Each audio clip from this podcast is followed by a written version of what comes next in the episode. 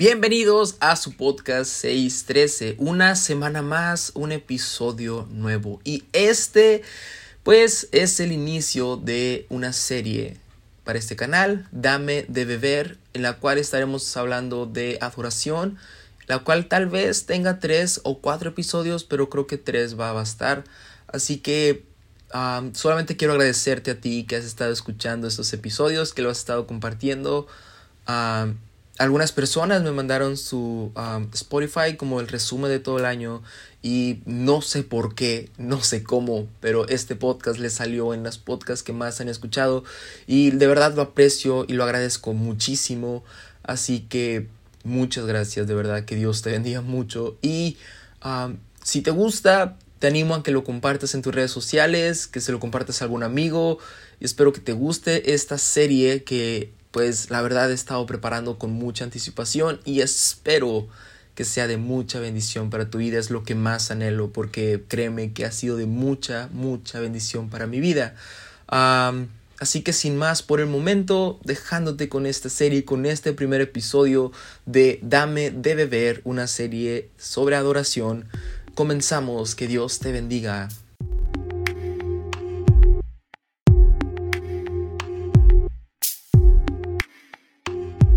Bienvenidos a esta serie llamada Dame de Beber, que si no me equivoco es la primera serie de este podcast. Sí, ah, ya ha habido algunos episodios seguidos que parecieran ser una sola serie, pero realmente no fueron pensados como tal. Estoy hablando de los capítulos como Selah y porque se llama 613, que vendrían siendo como, no sé, una serie sobre oración, pero no fueron pensados como tal.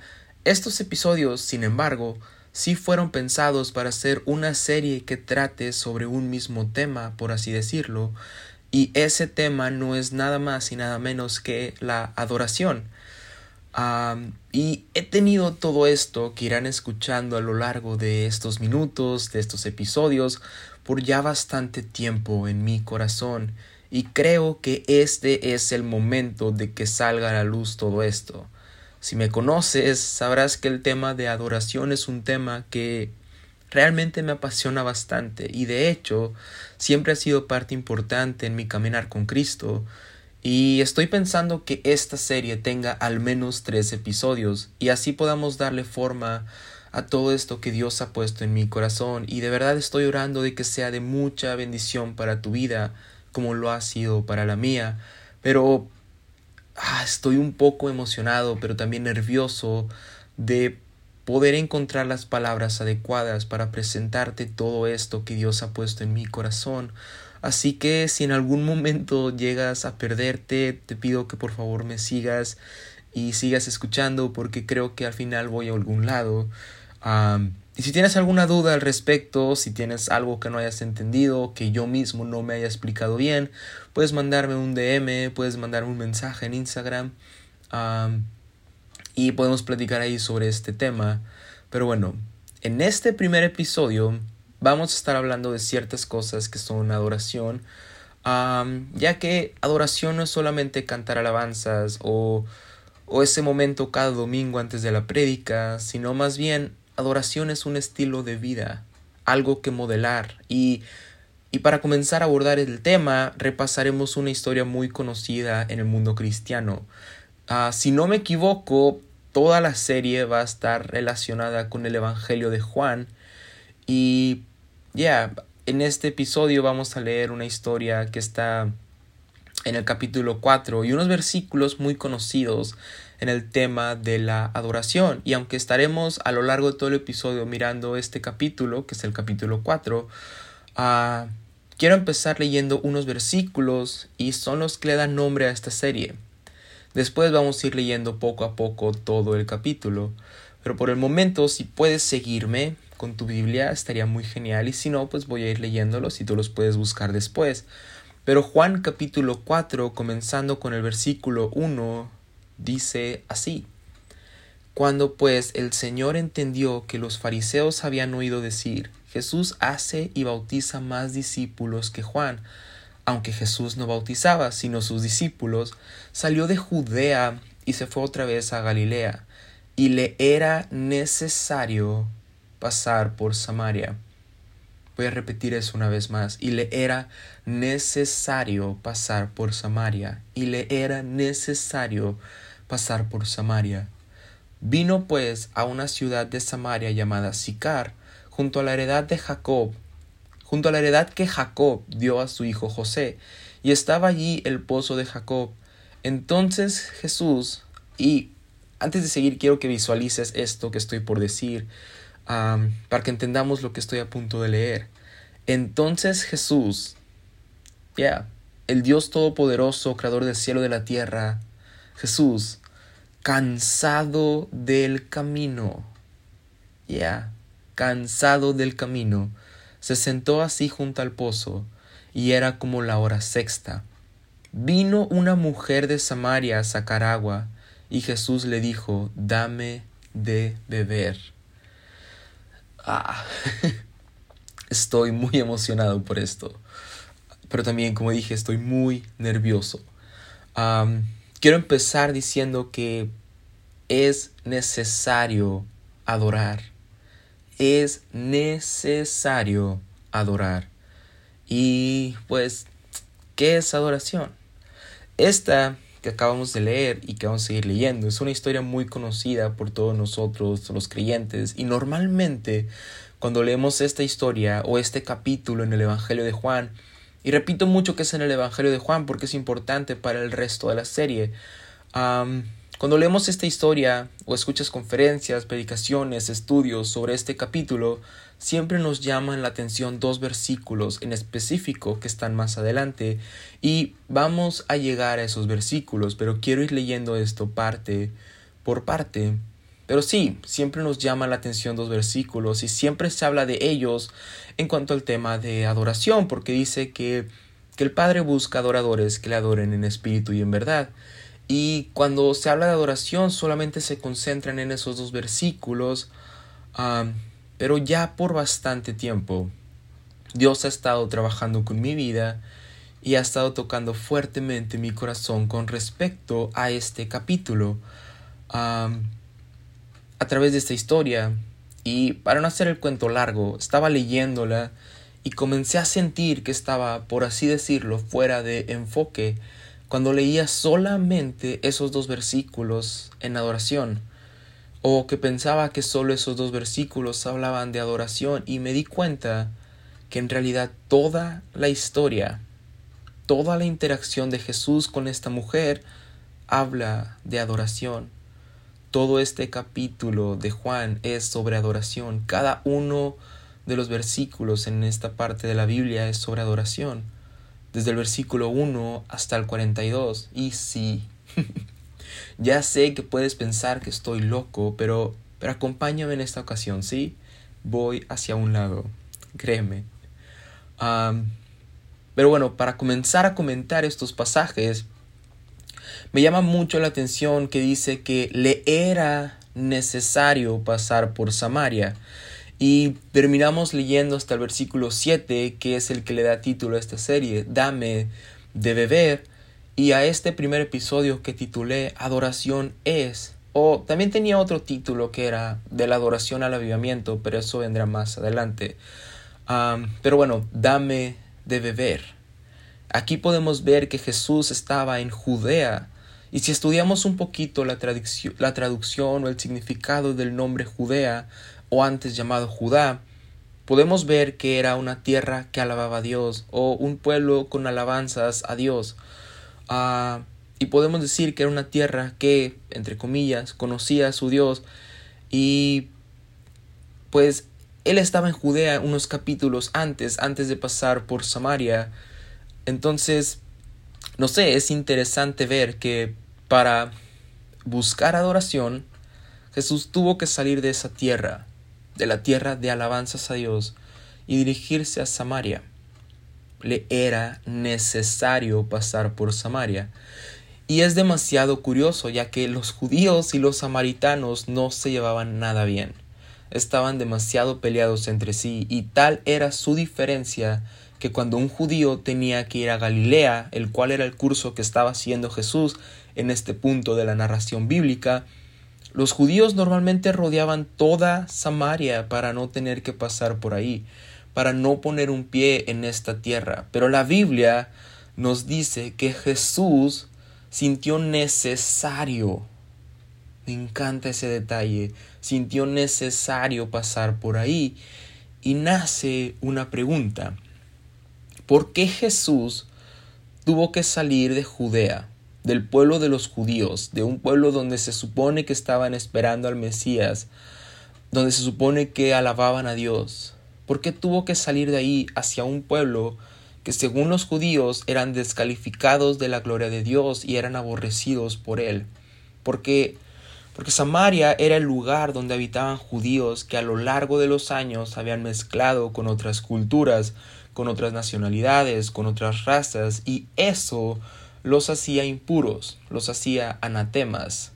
También habían abandonado las leyes de Dios y habían mezclado a la fe de Dios con religiones paganas y eso hacía que los judíos los detestaran muchísimo. Tanto así que, como dije hace un momento, preferían tardar mucho más tiempo y tomar un camino mucho más largo rodeando esta región antes de que sus pies tocaran la tierra de Samaria.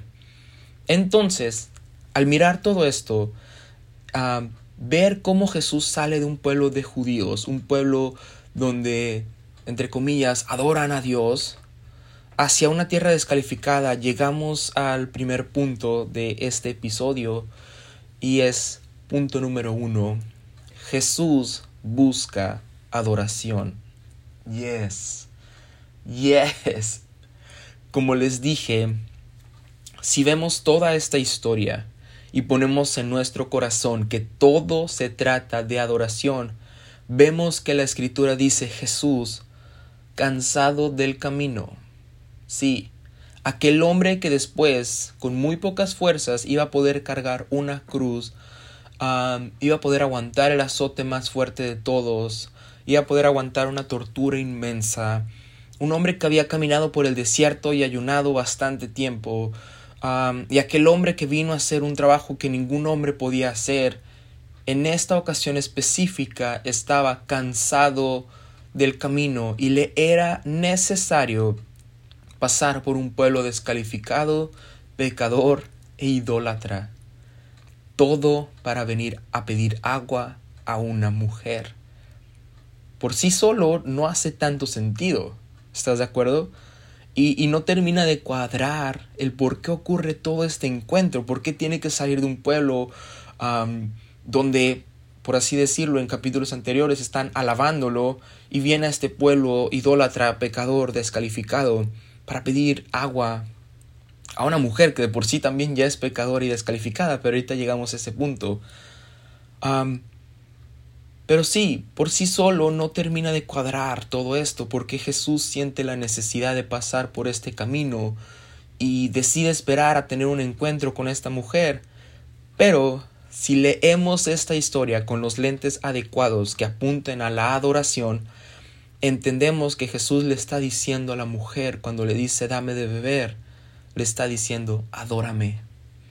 Dame una adoración genuina, una adoración que no me dieron en otro lugar, en el otro lugar.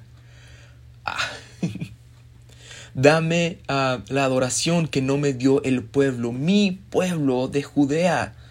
Dame la adoración que no me dio el pueblo que acaba de ver milagros y prodigios, porque si nos regresamos a los capítulos 2 y 3, y si nos vamos un poquito más para atrás, podemos ver que Jesús había, estando, había estado haciendo milagros y justamente en el capítulo 2, en el versículo 23 dice, estando en Jerusalén, en la fiesta de la Pascua, muchos creyeron en su nombre viendo las señales que hacía. Pero Jesús mismo no se fiaba de ellos, porque conocía a todos y no tenía necesidad de que nadie, voy a repetir eso, no tenía necesidad, le era necesario pasar por Samaria, no tenía necesidad, le era necesario pasar por Samaria. Y no tenía necesidad de que nadie le diese testimonio del hombre, pues él sabía lo que había en el hombre. En otras palabras, los de Judea le estaban dando adoración, pero él conocía el corazón de esos hombres y él no necesitaba ese tipo de adoración. Una adoración que de labios lo honran, pero que sus corazones están apartados y llenos de máscaras, llenos de, de otras cosas. Sin embargo, un capítulo después vemos que a Jesús le era necesario pasar por Samaria, necesitaba pasar por ahí, buscaba una adoración genuina, una adoración que viene desde un corazón redimido, una, una, adoración que viene desde un corazón, de un corazón que ha sido perdonado, que entiende la gracia y el perdón de Dios. No solamente se enfoca en los milagros, sino que se deleita en la misericordia de Dios. Lo que le estaba diciendo a esta mujer era, adórame. Una adoración que no necesita ver milagros para exaltar, sino más bien una adoración que lo hace por quien soy yo y no por lo que yo hago. Porque ves, él conocía los corazones de aquellos que de labios le adoraban, pero que estaban lejos, que daban testimonios de milagros, pero su corazón no aceptaba al que estaba delante de ellos. Pero así como Jesús conocía el corazón de ellos, él también conocía que el corazón de esta mujer era pecador. Pero aún así se acercó y le dijo, dame de beber adórame. Y aquí voy a hacer un paréntesis porque me llama la atención que la mujer vino al pozo por agua. Y si miramos la imagen completa, era una mujer que estaba en su casa, ah, tal vez haciendo cosas cotidianas, no sé, y que al tener necesidad de agua, decidió ir al pozo. Esperó una hora donde no hubiera mucha gente porque aún para su pueblo ya no solo que Samaria era un pueblo descalificado según los judíos, sino que aún para este pueblo descalificado, la mujer era descalificada, la mujer era pecadora. Entonces espera una hora para que no haya mucha gente y vemos que su necesidad de agua la lleva al pozo y no precisamente al pozo de Jacob. Sigue conmigo, por favor. En su necesidad ella toma uno o dos jarrones y fue al pozo para saciar su necesidad y su búsqueda de agua. Y en su búsqueda se topó con Jesús. Digamos que en esta imagen los jarrones de agua representan la necesidad que tenía esta mujer. Y hago este paréntesis porque más adelante vamos a regresar a esto. Pero siguiendo con la historia, en el versículo 9 la mujer samaritana le dijo a Jesús, ¿Cómo tú, siendo judío, me pides a mí de beber, que soy mujer samaritana, porque judíos y samaritanos no se tratan entre sí, porque ya habíamos visto que judíos y samaritanos estaban demasiado peleados, pero más que eso, los samaritanos sabían que para el pueblo judío ellos eran una aberración, ellos eran un pueblo pecador, idólatra. Y él está diciendo, ¿cómo tú, siendo judío, me pides a mí de beber? que soy mujer samaritana. ¿Cómo tú, un Dios perfecto, me pides a mí, un ser lleno de imperfecciones, lleno de defectos, lleno de errores, que traiga una adoración? ¿Cómo tú, siendo un Dios perfecto, me lo pides a mí? Y esto me lleva al punto número dos. Recuerda, punto número uno, Jesús busca adoración. Punto número dos, la adoración no depende de ti o de mí, depende de Dios. La adoración no depende de si somos dignos o no. La adoración depende de Dios porque Él sigue siendo digno y siempre será digno. Porque ves, la mujer samaritana delante de su pueblo tampoco era digna. Ni su pueblo era digno, ni ella era digna. Pero conocía que, pero Jesús conocía su corazón y aún así le dijo, dame de beber. A una mujer que no era digna, ni siquiera dentro de su pueblo, ya indigno de por sí. ¿Cuántas veces no hemos ido a la iglesia o hemos estado en nuestro cuarto o, incluso en nuestro lugar de intimidad con Dios y nos sentimos descalificados ah, delante de la presencia de Dios? O sentimos y escuchamos esa voz de culpa que nos pregunta, ¿tú? ¿Tú le vas a adorar a Dios? ¿En serio? ¿Tú vas a levantar tus manos y pretender que no pasó nada y le vas a adorar a Dios? ¿Tú vas? ¿Tú? ¿En serio tú? ¿El que acaba de pecar? ¿El que acaba de hacer lo que hizo hace una semana? ¿O, el que acaba de cometer este error? ¿Tú le vas a adorar a Dios? O, o tal vez yo soy el único que batalla con eso. Pero, pero si somos sinceros, todos hemos sentido eso en algún momento, ¿no? Y me atrevo a decir que a lo mejor aún sigue pasando en nuestras vidas. Vamos a la iglesia y nos sentimos mal de siquiera cantar las alabanzas y pensamos que un corazón pecador como el nuestro no debería estar ahí levantando las manos y cantando santo, santo, santo. Y déjame decirte que hay mucha razón en eso. Pero ¿qué crees? La adoración no depende de nosotros de si somos dignos o no somos dignos, de si estamos calificados o no lo estamos. Porque ves, nadie lo está realmente. No importa qué hagamos, estábamos destituidos de la gloria de Dios, pero la adoración depende meramente y enteramente de que Él sigue siendo digno. Y como dice sus palabras, cuando está ah, entrando a Jerusalén y le dice, Señor, calla a tus discípulos, y él le dice, ok, pero es que si aún ellos callan, las piedras me adorarán, porque Él todo el tiempo es digno de alabanza, porque Él todo el tiempo es digno de la adoración. Tú y yo podemos cambiar, pero Dios nunca cambia ni deja de ser Dios. Y me encanta porque la mujer le hace una pregunta, ¿cómo tú, siendo judío, me pides a mí? ¿Cómo? ¿Cómo es posible eso? ¿Cómo puede un Dios perfecto buscar la adoración de un Dios, de un, ser totalmente imperfecto como yo? Pero es que la adoración no depende de nosotros.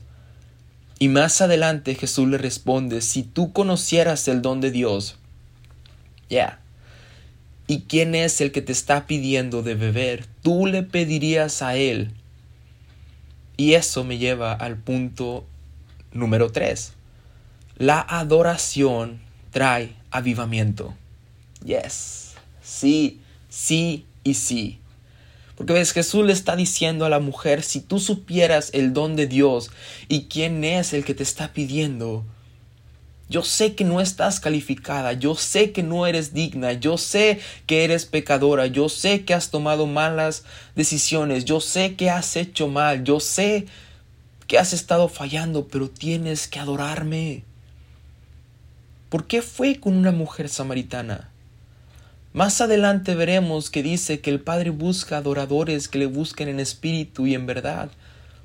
Pero también si vamos mucho más adelante en la Biblia, en Apocalipsis, leemos y encontramos que hay millares de ángeles cantando constantemente sin parar, cantando santo, santo, santo.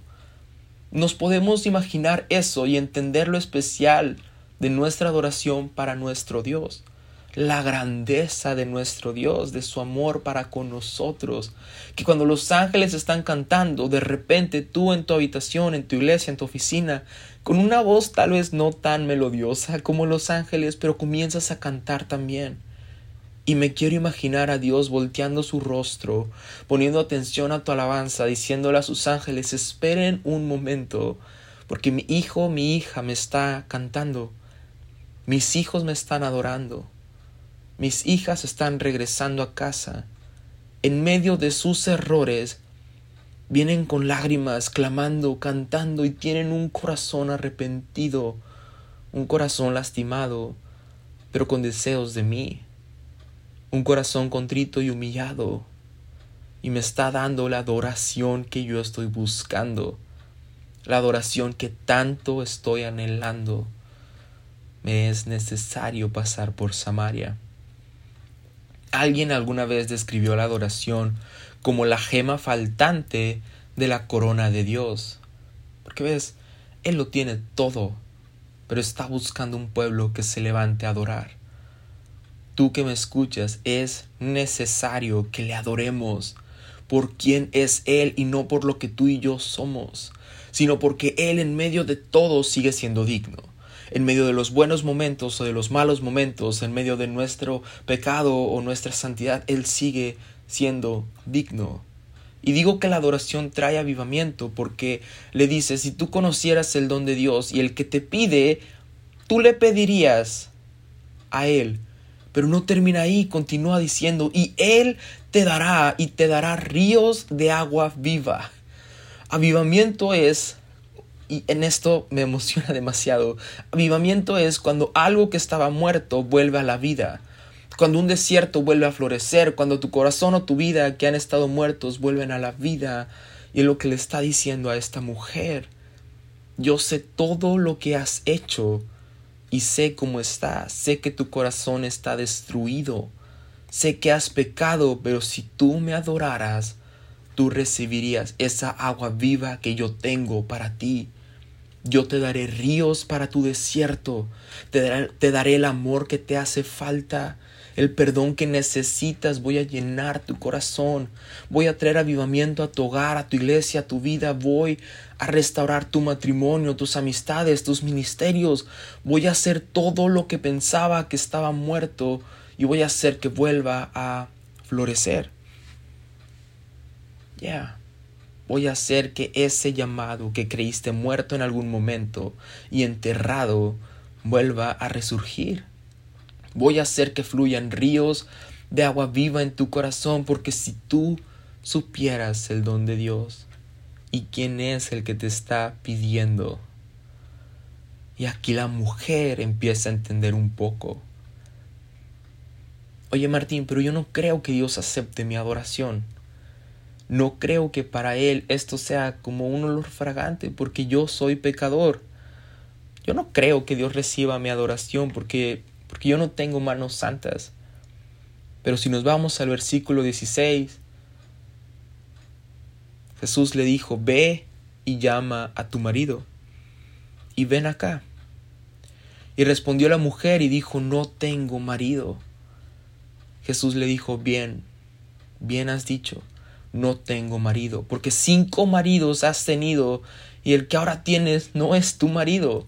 Esto has dicho con verdad. Porque punto número cuatro, la adoración no es perfección, la adoración es honestidad. Jesús le está diciendo a la mujer, yo sé tus errores, yo sé en lo que estás fallando, tus pecados. Cinco veces has pecado, cinco veces has tomado malas decisiones y de hecho la que estás tomando ahorita es peor porque ni siquiera estás casada. Pero esto me lo has dicho con verdad has sido honesta. Porque ves, la adoración no es ir a una iglesia pretendiendo ser alguien más, pretendiendo que eres súper espiritual y que eres santo y sin mancha y sin arruga, no. Adoración es ir a la iglesia o estar en tu cuarto o en tu oficina y ser honesto con el Señor y decirle, Señor, yo te he fallado. No he seguido tu camino como debería hacerlo. Yo sé que te he fallado. Yo sé que no he sido la persona que debía ser. Yo sé que he caído una y otra vez. Yo sé que no soy digno de estar delante de tu presencia, pero yo te vengo a adorar porque tú, tú te lo mereces. Yo te vengo a adorar porque tú eres digno. Yo te vengo a adorar porque tú eres poderoso, porque tú eres santo, no porque yo soy santo, no porque yo soy perfecto, sino porque he venido a mostrarme tal cual soy y no quiero esconder quién soy yo. Porque aunque Dios conoce nuestro corazón, Jesús sabía el corazón de esta mujer y ella no le escondió lo que, lo que ella estaba pasando, que ella no estaba casada. Y ella le dijo la verdad. Fue honesta. Y vemos que Jesús aquí no le dijo, ok, estás condenada por los errores que has cometido. Él más bien le dijo, tú has hecho esto y aquello, pero esto me has dicho con verdad. Has sido honesto. Por eso podemos pensar que Jesús desde el principio planeó un encuentro con esta mujer, porque sabía que el corazón que tenía era un corazón honesto, porque adoración no es ir delante de Dios con una máscara de santidad que no somos. Adoración es venir con, honestidad y decir, ayúdame a ser santo porque sin ti no puedo. Adoración es reconocer nuestras faltas y reconocer que necesitamos todo el tiempo de un Dios perfecto que nos ayude en nuestro caminar, en nuestro día a día. Señor, no soy santo, pero tú sí eres santo y me puedes ayudar y quiero adorarte. Quiero adorarte porque eres santo, quiero adorarte porque eres digno, quiero adorarte porque reconozco el don de Dios y a quien estoy adorando. Y eso me lleva al siguiente punto, punto número 5. Ah, vamos a hacer un recuento de los puntos antes de llegar al punto número 5, claro que sí. punto número 1, Jesús busca adoración. Punto número 2, adoración no depende de ti, depende de Dios. Punto número 3, la adoración trae avivamiento. Punto número 4, la adoración es perfección, la adoración es honestidad. Y punto número 5, adoración es reconocimiento. Porque ves, cuando estamos siendo honestos delante de la presencia de Dios, adoramos a quien es Él. No lo que hizo o lo que puede hacer por mí, sino quién es Él. Le dijo la mujer, Señor, me parece que tú eres profeta. Nuestros padres adoraron en este monte y nosotros decís que en Jerusalén es el lugar donde se debe adorar. Jesús le dijo, mujer, créeme, que la hora viene cuando ni en este monte ni en Jerusalén adoraréis al Padre. Vosotros adoráis lo que no sabéis. Y esto me llamó mucho la atención porque porque a veces nosotros podemos estar, estar adorando algo que no conocemos podemos estar adorando lo que no sabemos, porque no nos tomamos el tiempo de conocer quién realmente es nuestro Dios, conocer quién es el que nos creó, el que nos ama, el que nos salvó, porque ves, conocemos quién dicen que es Dios, pero no nos tomamos el tiempo de leer su palabra. No nos metemos realmente en oración queriendo conocer más y más de Él. A veces solamente pedimos y pedimos y no, no, nos importa con quién estamos hablando, solamente queremos lo que nos puede dar. Y no buscamos entender qué es lo que Dios quiere y busca de nosotros o conocer el corazón de Dios. A veces adoramos por 45 minutos en las iglesias, pero adoramos lo que no sabemos. Uh. Estamos adorando y sin querer hacemos becerros de oro como lo hizo el pueblo de Israel para adorar a Dios porque porque según nosotros adoramos a Dios, pero solo adoramos lo que vemos, porque no le conocemos realmente. La mujer no conocía todavía quién era realmente.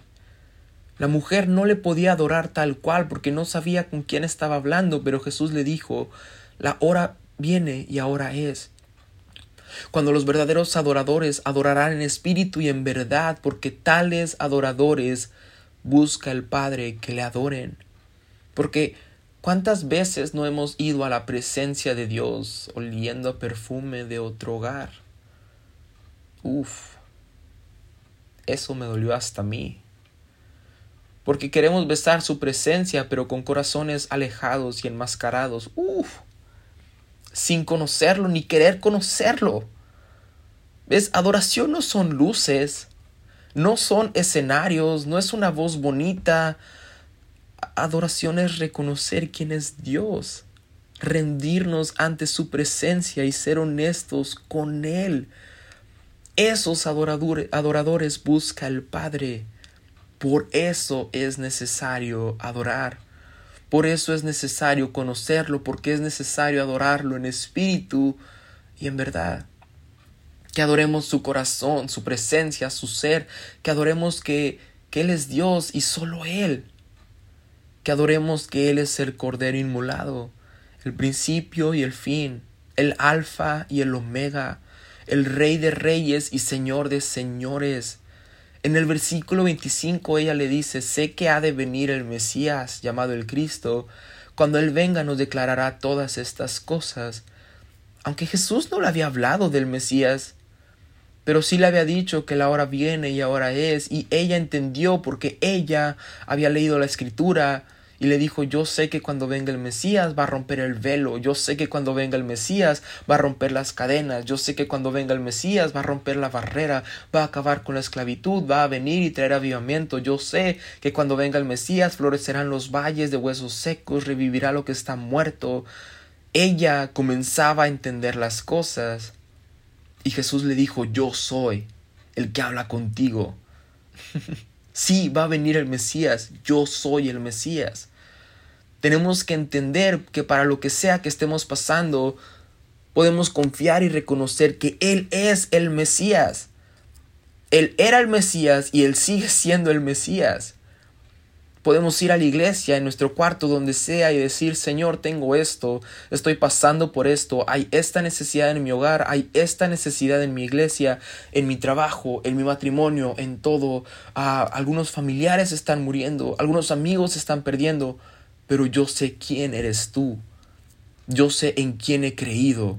Yo conozco tu poder. Yo sé que eres el Mesías, el Redentor, el Salvador, el Proveedor, el Creador. Yo sé que traes avivamiento, sanidad, libertad, salvación.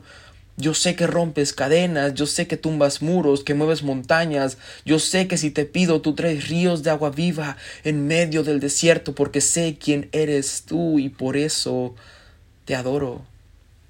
Y eso es adoración, reconocimiento, reconocer el poder de Dios, su majestad, su misericordia, su amor, su gracia, reconocer que Él es Dios.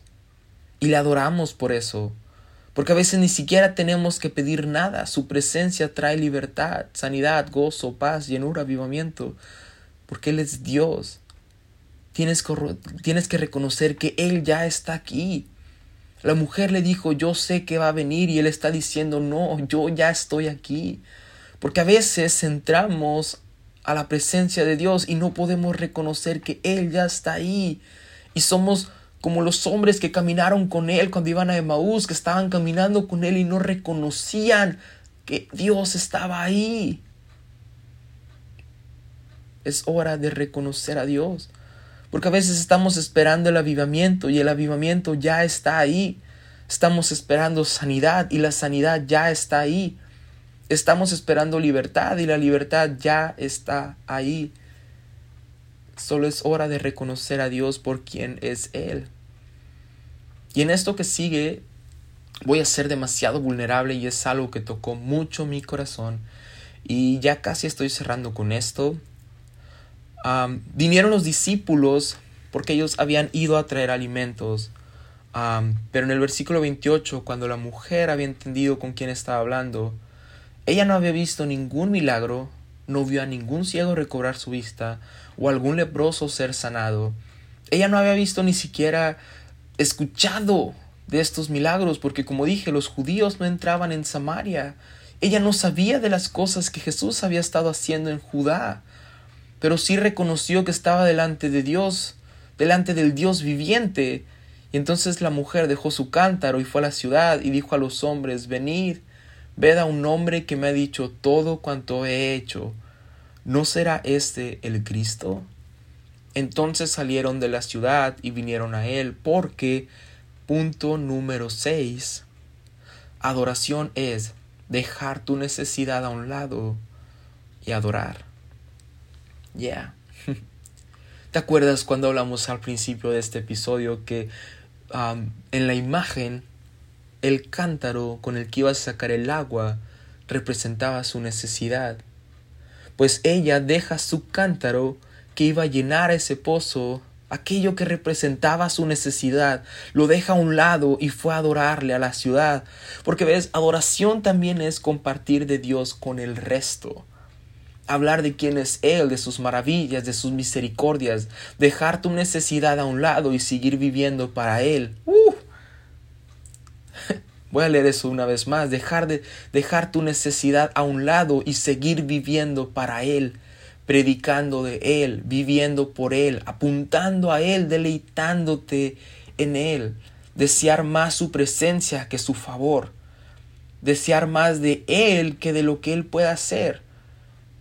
El leproso en el libro de Marcos lo entendió y lo entendió perfectamente. Porque hay una historia donde un leproso viene y se arrodilla delante de Jesús.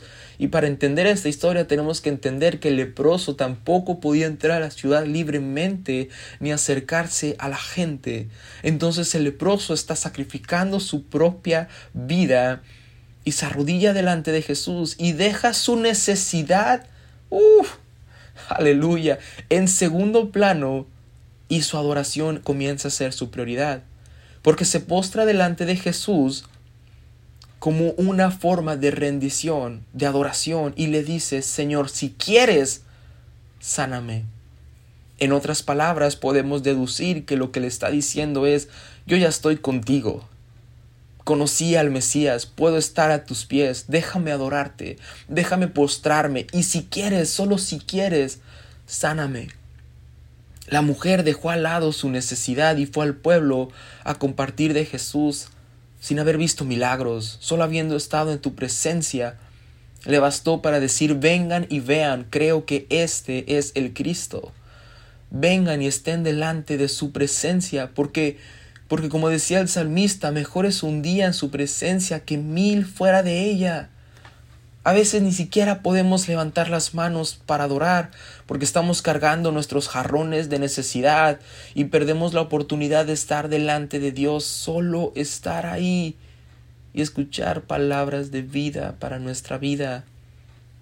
Porque si conociéramos el don de Dios y quién es el que nos dice dame de beber. Yo sé que a veces cuesta, yo sé que es muy difícil y es mucho trabajo adorar a Dios en medio de la necesidad.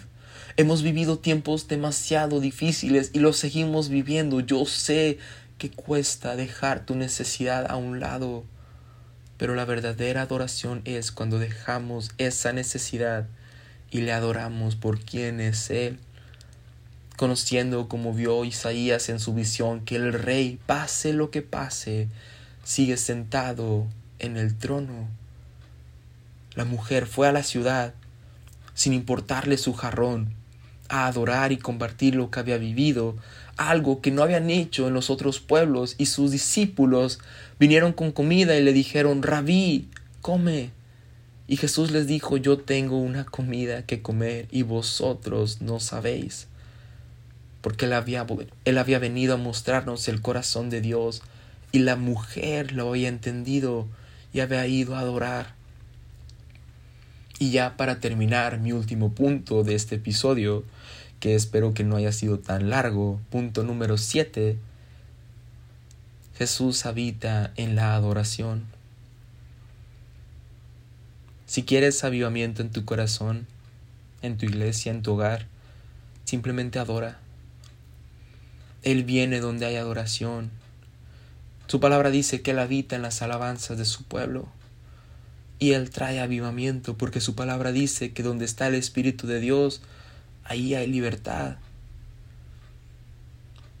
La historia continúa y dice, y muchos de los samaritanos de aquella ciudad creyeron en él por la palabra de la mujer, que daba testimonio diciendo, me dijo todo lo que he hecho. Entonces vinieron los samaritanos a él y le rogaron que se quedase con ellos. Y se quedó allí dos días. Y se quedó allí dos días. Y se quedó allí dos días. Y creyeron mucho más por la palabra de él. Y decían a la mujer, ya no creemos solamente por tu dicho, sino porque nosotros mismos hemos oído y sabemos que verdaderamente este es el Salvador del mundo, el Cristo porque cuando tú adoras y sales a compartir de Dios, cuando llegan van a llegar por tu testimonio, pero se van a quedar porque van a probar las mieles de su presencia. van a probar el deleite de estar rendido a los pies del Maestro, van a poder sentir la llenura del Espíritu Santo y donde el Espíritu de Dios está, ahí hay libertad. Donde el Espíritu de Dios está, ahí hay avivamiento. Ellos no tuvieron que ver milagros, no tuvieron que ver a un muerto resucitar o algún cojo levantarse, simplemente reconocieron que estaba el Salvador y le rogaron que se quedara ahí. Y este viene a ser el primer avivamiento que hubo en la tierra cuando vino Jesús.